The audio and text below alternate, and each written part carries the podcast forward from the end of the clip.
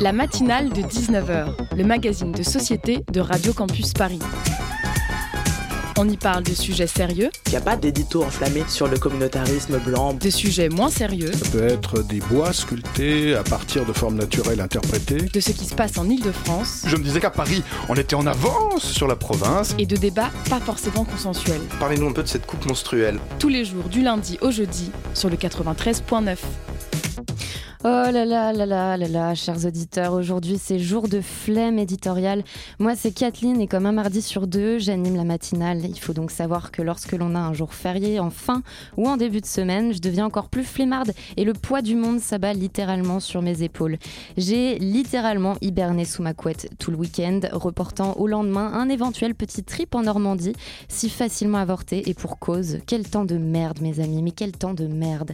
Et puis mon mood morose de ce week-end m'a suivi aujourd'hui. Du coup, on ne sort pas